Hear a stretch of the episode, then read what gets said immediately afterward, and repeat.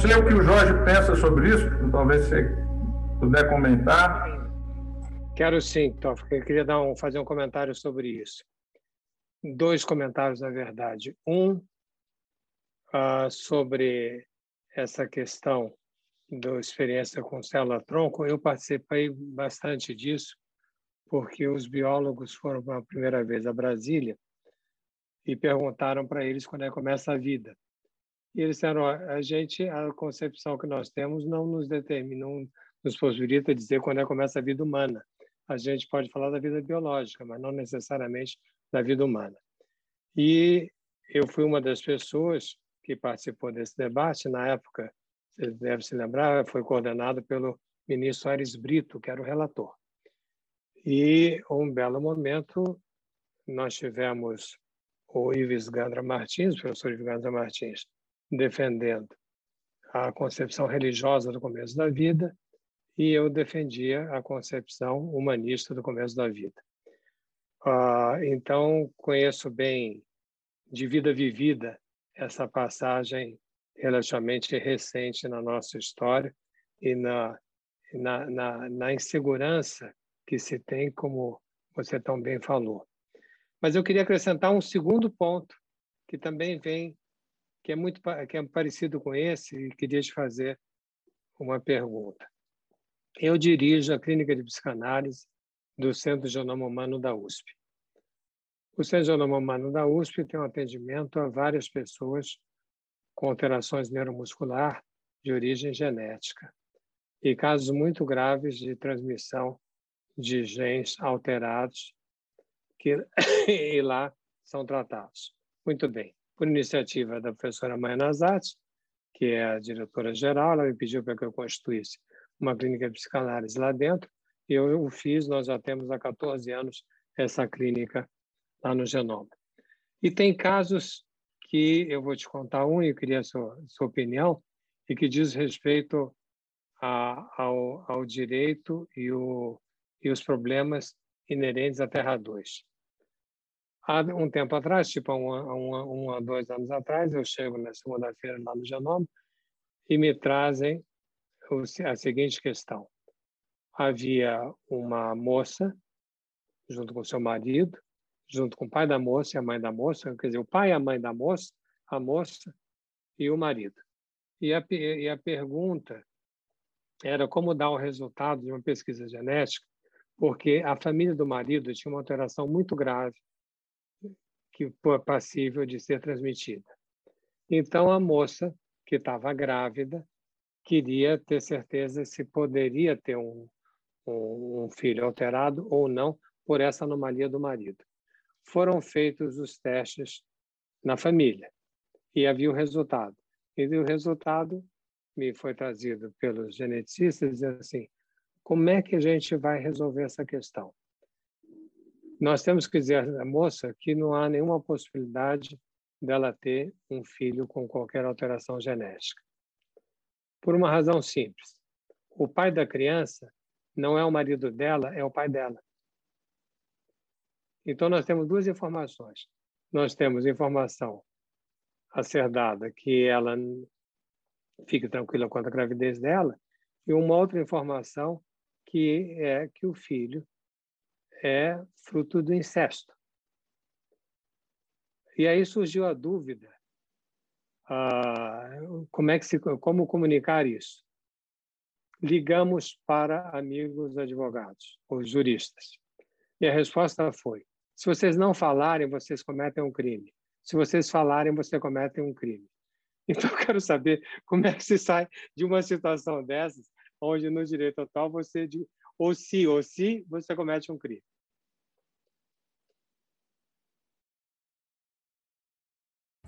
É um, uma situação extremamente é, inusitada. Né? Não, não, imaginava uma situação dessa como solucionar. É, mas eu acho que a saída é, mais correta seria realmente aí dar a ciência né? É, à pessoa do que realmente ela está vivendo né, na linha da transparência. Há muitas vezes casos também que ocorrem, por exemplo, entre as instituições. Então, uma agência reguladora dá uma ordem, o Ministério Público dá outra ordem, o Tribunal de Contas dá outra ordem, e muitas vezes o administrador ele não sabe que ordem ele deve é, seguir e prevalecer. E aí qual é o resultado? O resultado é o seguinte: vamos levar isso ao judiciário, porque levando ao judiciário e o judiciário dizendo, né, é, em última palavra, aquilo que é o que tem base constitucional, base jurídica, traz o conforto da segurança jurídica à pessoa para aquilo que ela é, pretende fazer ou não fazer. Então, acaba que isso alimenta a judicialização. Mas, sinceramente, nesse drama específico, eu optaria pela transparência. Não vou perguntar qual foi a solução dada. A solução foi implicar a pessoa na resposta. Foi a indução, foi, ela foi atendida e nós falamos para ela que ela sabia que ela sabia do resultado. E ela progressivamente, não foi imediatamente, nós acompanhamos o caso, ela progressivamente, ela administrou esses resultados em relação à família dela. Eu esqueci de dizer que o pai dela era o arrimo da família inteira, da dela, da mulher, enfim, enfim e que se dito, a família ficaria sem essa, essa sustentação também. Agora, casos como esse estão surgindo a cada dia. Né? O, o, o avanço da ciência coloca questões até hoje impensadas e que nos exige uma, uma discussão ética como a gente está tendo. Uh, ministro, a Daniela cita, outra Daniela, é, escreve assim: Boa noite, ministro. Toffoli, é, de que forma o MP pode articular as diferenças entre os membros, expressada pelo princípio da independência funcional, de modo a manter a coerência interna garantida pelo princípio da unidade. Qual que é a sua opinião? Olha, aí tem que ter uma atuação de respeito, de respeito à autonomia funcional, que foi o desejo da Constituição, e você tem que articular isso com o diálogo. No âmbito do Ministério Público Federal, há as câmaras, né, câmaras das várias áreas, da área econômica, câmara da área ambiental, e essas articulações e esses diálogos, eles têm que ocorrer para que as pessoas não se achem ela a República Federativa do Brasil, enquanto instituição. Ou seja, todos nós somos servidores e nós estamos a serviço, nós não estamos para ser servidos.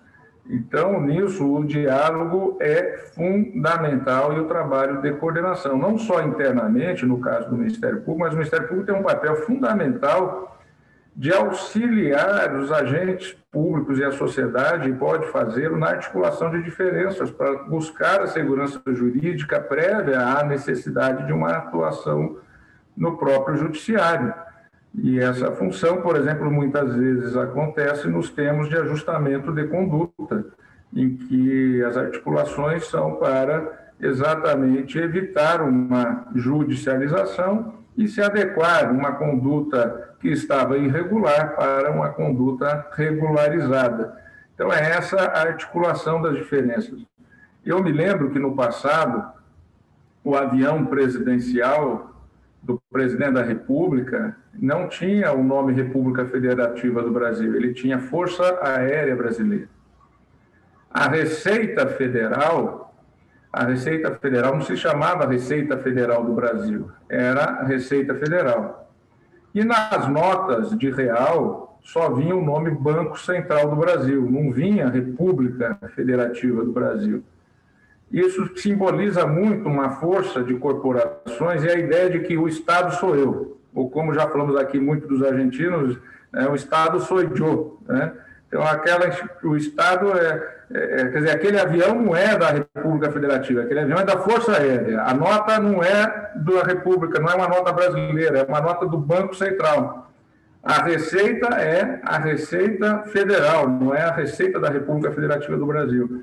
Então, esses exemplos mostram muito que a, a, o isolamento né, e as caixinhas separadas levam e muitas vezes até explicam, Lígia, Daniela que fez a pergunta, explicam também o porquê que setores e segmentos da sociedade eles reclamam das instituições, que muitas vezes as instituições são demoradas no processo decisório, ou tem desses processos decisórios que uma instituição fala que pode fazer uma coisa e a outra instituição diz que a pessoa não pode fazer, e aí ela fica sem condições de saber o que ela pode ou o que ela não pode, numa insegurança total e numa dúvida total. Terra 2 é exatamente superar essas caixinhas separadas. Terra 2 é exatamente o diálogo e a articulação dessas competências em conjuntos que sejam conjuntos que saibam trazer todas as instâncias juntas o Conselho Nacional de Justiça, junto com a Procuradoria-Geral da República, o doutor Aras continua esse trabalho no âmbito da PGR e do CNJ, foi criado o Observatório dos Grandes Temas Brasileiros. Esse observatório, por exemplo, no caso de Brumadinho e da tragédia de Brumadinho, ele trouxe uma rapidez de solução que não se viu no caso de Mariana. No caso de Mariana, sem uma articulação entre Ministério Público do Trabalho, Ministério Público Estadual, Ministério Público Federal, as ações se dispersaram. Né? E também Defensoria Federal, Defensoria Pública, Advocacia, Procuradoria de Estado, Procurador, Advocacia da União. Então, houve uma, uma dispersão. Quando ocorre né, a tragédia de Brumadinho, o que, que foi feito? O Observatório das Grandes Causas colocaram todos os atores e todos os agentes juntos, inclusive os causadores, né, a empresa que era responsável pelo, pela a, a, a, aquela ruptura de uma barragem. Tivemos um outro, e vários acordos já foram feitos, várias soluções coletivas foram dadas, graças a essa articulação entre os órgãos públicos. Ou seja, aquela, aquela, aquela população afligida, atingida e ainda mais com perdas humanas, elas tiveram uma resposta do Estado muito mais rápida, do Estado no seu conjunto e, e, e, dialogando com a sociedade muito mais rápida do que no caso, por exemplo, de Mariana. Se bem que depois também de Mariana o, o observatório vem acompanhando. Tem um caso que é um caso que envolve o município de, de seis ou sete bairros no município de Maceió, que em razão de uma extração de um tipo de produto ali, que é utilizado pela Braskem, esses bairros começaram a afundar, envolvendo uma situação de praticamente 40 mil pessoas. O observatório, e a conselheira Maria Tereza Willi teve participação importante nisso, junto com os conselheiros do Conselho Nacional do Ministério Público, fez um acordo da Braskem com 40 mil famílias. Veja, Jorge, Daniela, é, é, se o observatório não atua, seriam 40 mil ações individuais que estariam sendo propostas e que quanto tempo levaria para uma decisão em última instância? Ao se articular todos juntos, se teve a possibilidade de se fazer um acordo. Então, por exemplo, o observatório é um grande exemplo né, de Terra 2, dessa necessidade que é e deve ser também um exemplo que dentro da unidade é, de membro da instituição e da independência que cada membro do Ministério Público tem, não impede dele atuar exatamente no sentido do diálogo, da colaboração com os demais colegas ou com colegas de instâncias distintas dentro da mesma instituição para a correta solução dos problemas e com os outros ramos do Ministério Público, como ocorreu no caso de Brumadinho, que sentavam juntos, Ministério Público da esfera federal e da esfera estadual, junto com defensorias públicas, procuradorias de Estado, AGU, e dentro dos ramos do Ministério Público, Ministério Público do Trabalho Ministério Público da União, Ministério Público Estadual. Então, são essas articulações que é aquilo que a sociedade vai querer em Terra 2 para que as soluções venham mais rápidos no mundo em que a concorrência mundial é muito grande e, do ponto de vista das transformações, a, a rapidez é fundamental. Professor, o senhor quer fazer algum comentário? De imediato, não, quero ver. Eu tenho mais uma pergunta, a gente ainda tem mais um tempo. É, eu fiz as perguntas na ordem que elas chegaram. Então, como a gente tem mais um tempinho, eu vou voltar no tema do ativismo, tá, ministro? O Rui Castro escreveu assim: pergunta: há ativismo jurídico nos tribunais em dizer o real sentido e alcance da norma jurídica? É, eu entendo que isso não é ativismo, isso é decisão judicial, né? É, baseada, é, ela tem pela Constituição, artigo 93, inciso 9, tem que ser fundamentada. As decisões dos tribunais e dos juízes, é, de primeira instância até um juiz constitucional do Supremo, eles têm o seu fundamento na argumentação.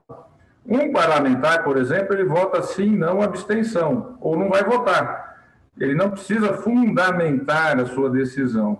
É uma vontade política, muitas vezes discricionária. Já o judiciário, ele tem que fazer a fundamentação. E, de acordo com a pergunta, eu já tinha lido a pergunta aqui no chat, é você decidir nos tribunais aquilo que são as demandas levadas, isso não é ativismo judicial.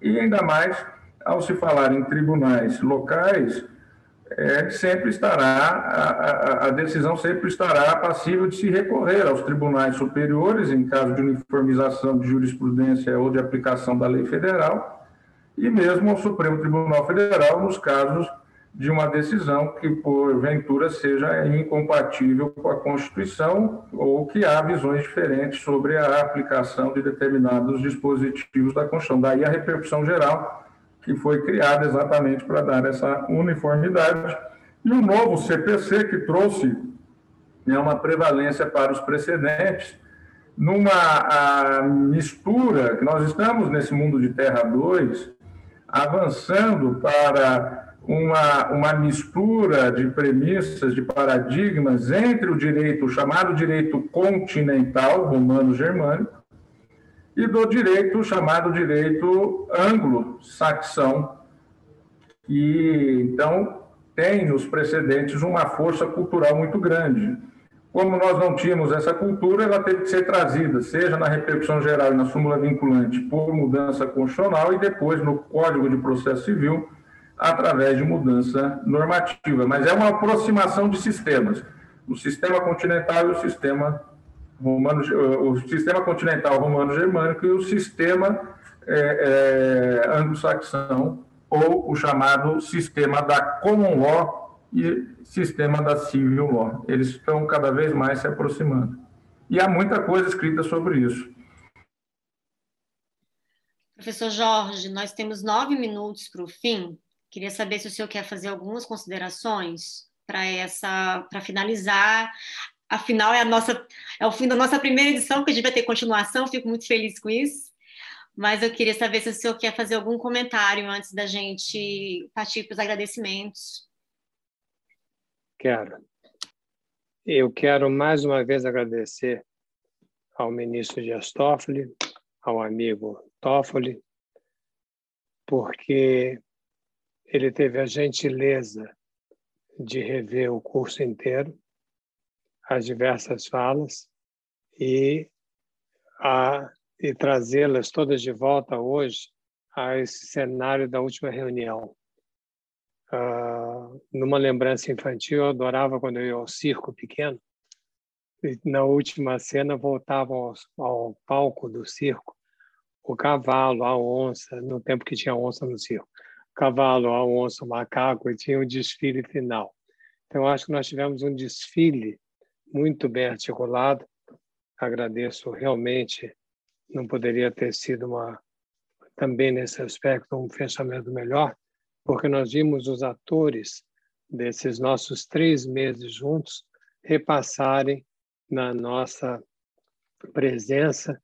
Isso nos revivou a memória e nos revivou especialmente a implicação do que nós estamos fazendo aqui. Nós tivemos um curso, que eu disse no começo, por iniciativa do Procurador-Geral da República, doutor Augusto Aras, que nos, me convidou para fazer o que nós acabamos de fazer. Uh, foram três meses de uma convivência produtiva, simpática, colaborativa. Queria agradecer a todas as pessoas que estão no curso. Uh, já fiz agradecimentos pessoais no início, não vou me repetir. E ainda da fala do ministro Toffoli, uh, ele fez um, uma longa demonstração e efetiva demonstração de mudança, de mudança na parte uh, na parte que ele toca do Supremo Tribunal Federal, né, e do mundo dos juízes. Como é que vai ficar essa mudança no mundo do Ministério Público? Eu acho que cada membro do Ministério Público ouvir as propostas do juiz Toffoli, se pergunta, e eu, promotor, e eu, procurador, de que maneira me responda, a minha instituição consegue se horizontalizar ou não? Sempre lembrando que se a gente não acompanhar a evolução de Terra 2, nós romperemos a nossa a vinculação com a população. A população não vai nos entender no mundo horizontal, no mundo colaborativo, no mundo flexível, no mundo criativo, no mundo das diferenças, se nós insistirmos nos modelos anteriores, vai haver uma ruptura. E vai haver uma ruptura ruim, uma ruptura agressiva, uma ruptura da população não se vê representada, não se vê advogada, de não tem alguém que possa fa falar por eles, que possa, que, que possa ser escutado. Então, uh, essa, essa fala do ministro Toffoli hoje, eu diria que também é uma fala psicanalítica, porque é uma fala que interpreta, é uma fala que interpreta, né, no sentido que faz cada um se pergunte e eu como é que fico dentro disso. É nessa perspectiva que eu penso, embora para mim seja nova essa continuidade que eu recebi um recado aqui deve ser feita a partir de agosto, mas todo mundo vai ser devidamente avisado, será uma oportunidade de nós buscarmos o pragmatismo do que temos discutido. É onde possamos ouvir os membros também do Ministério Público, se perguntar e ver como é que fica o impacto da pandemia, mas o impacto do novo tempo, mas as novas formas de funcionamento de Terra 2 e como é que isso está, nesse momento, fazendo também uma revolução no Ministério Público brasileiro. Então, muitíssimo obrigado meu amigo Toffoli, re-obrigado pela sua presença e por e já comentei longamente a toda a toda a importância da sua fala, né? E muito obrigado a todos. Lígia, você foi competente e um amor e uma simpatia e uma uma uma razão sensível, como o Paulo lembrou agora há pouco, uma razão sensível esses dias todos. Muito obrigado a você por ter coordenado tão bem esses nossos encontros. Professor, eu que agradeço. Passo a palavra a você e ao ministro. Eu que agradeço, eu queria agradecer muito o ministro Toffoli, eu concordo que foi assim, um fechamento incrível, ele percorreu aí conceitos que a gente viu ao longo desse programa, foi sensacional. Em nome da escola, em nome da, da equipe que está aqui com o senhor durante esses três meses. Eu quero fazer um agradecimento especial ao senhor. Então, para eu não me trair, porque eu estou emocionada, eu escrevi a minha colinha. Então, vou pedir licença para o ministro Toffoli, porque o, o professor Jorge, ministro, cativou a gente grandemente, né, Rei? Então, Depois você dá a palavra para ele também, né? Sim, vou passar para ele. Então, eu, quero tá falar, eu vou falar tá para o senhor o seguinte, que nós da escola, e certamente os alunos que estão aqui no chat, né, reagindo, nós estamos muito gratos pela jornada que, que trilhamos com o senhor nesses três meses, né? E pensando numa forma de agradecê-lo, eu quis trazer um poema do Manuel de Barros, é só um trecho, chamado Tratado Geral das Grandezas do Ínfimo. E ele escreve assim: A poesia está guardada nas palavras, é tudo que sei. Meu fado é, é o de não saber quase tudo. Sobre, sobre o nada tenho profundidades, não tenho conexões com a realidade. Poderoso para mim não é aquele que descobre o ouro. Para mim, poderoso é aquele que descobre as insignificâncias do mundo e as nossas. Então, para o Senhor fica aqui o nosso agradecimento, porque o Senhor nos fez ver o quão insignificante pode ser considerar-nos sabedores de algo diante deste novo mundo, diante de Terra 2. Mas o Senhor também nos fez entender que o não saber de quase tudo é absolutamente estimulante e enriquecedor. Muito obrigada. O Senhor nos fez repensar as certezas e ver o quão rico pode ser não saber de quase tudo. Também quero deixar um agradecimento especial para a Ágata, que esteve aqui com a gente com toda a gentileza, apoiando o senhor e nos apoiando. E fica aqui um abraço e uma grande expectativa do segundo, de uma segunda temporada, de uma segunda fase, professor. E, ministro, muito obrigada. Estar com o senhor a palavra. Se o senhor quiser fazer alguma consideração, a gente abre para o senhor o microfone para a gente finalizar, enfim, tão grandemente esse momento, essa, essa conferência e esse programa. As minhas palavras são de cumprimentar, em primeiro lugar, a sensibilidade do Procurador-Geral, Dr. Augusto Aras, e de toda a equipe aí da Escola Superior do Ministério Público da União, você, Lígia, na coordenação, Renata, Elisa, Ágata, o doutor é, Gustavo Bonet, que é o diretor da escola, e o Marcos, o Carlos Vinícius, né, o Carlos Vinícius Ribeiro, que foi aí um, também um grande idealizador incentivador desse curso, com a presença do professor eh, Jorge Forbes. E para mim uma honra muito grande finalizar aí essa primeira etapa com essa possibilidade de estar aqui dialogando com vocês. Eu tive a oportunidade de aprender muito vendo e assistindo a, a, a, aos colegas e ao professor Forbes ao longo dessas aulas, não é? E, e, e ter isso disponível é, será sempre uma fonte, uma fonte muito grande para mim de, de estudo e de aprendizado. Então, cumprimentá-los, cumprimentar todos os participantes do curso. Eu vejo aqui pelo chat que realmente todos, né, vários aí cumprimentando, e principalmente cumprimentando o professor Jorge Forbes, que, como eu disse, com essa maneira simples e didática, consegue nos vislumbrar um mundo em que em Terra 2 não será um mundo tão ruim como alguns outros, pelo contrário, alguns outros dizem. Mas nós temos que ter o pé no chão para, junto com a sociedade, saber entrar em Terra 2, porque a sociedade irá nos cobrar. Então, é essa mensagem. Parabéns, parabéns e parabéns. Muito obrigado. Obrigado. Obrigada. Então, até a próxima. Espero vê-los em breve. Um abraço grande para vocês e ótima semana.